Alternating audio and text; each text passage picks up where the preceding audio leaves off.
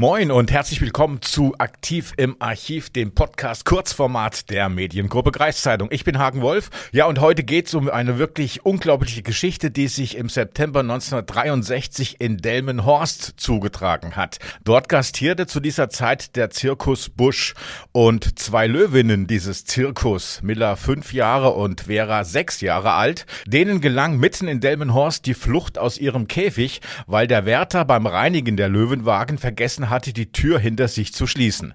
Im Nu waren die beiden Löwinnen entwischt, noch auf dem Zirkusgelände biss Miller ihrer Dompteuse in den Arm und Vera einem Elektriker in den Fuß. Danach suchten die Löwinnen das Weite.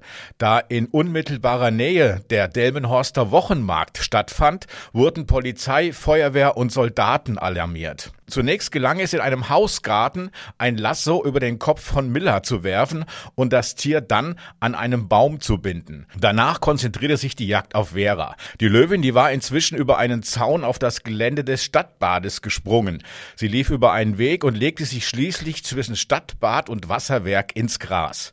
In aller Eile wurden aus Fahrradständern und Gittern rings um das Tier Sperren errichtet und da man das Tier nicht töten wollte, schlug die Feuerwehr vor, es mit Wasser mürbe zu machen.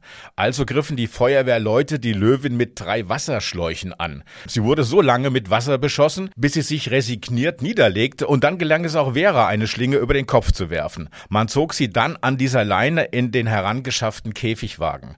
Danach kümmerte man sich um die an den Baum gebundene Miller. Das Tier hatte sich inzwischen vor der Terrasse eines Wohnhauses niedergelegt. Es wurde mit Schreckschüssen hochgetrieben und verschwand schließlich mit ein paar paar riesigen Sätzen in einem schnell aufgebauten Laufgang, der zum Käfig führte. Ende gut, alles gut, nur nicht für die Löwin Vera. Sie verendete am Abend in ihrem Käfig. Wie die Zirkusdirektorin mitteilte, verstarb sie an den Verletzungen, die sie von den starken Wasserstrahlen erlitten hatte.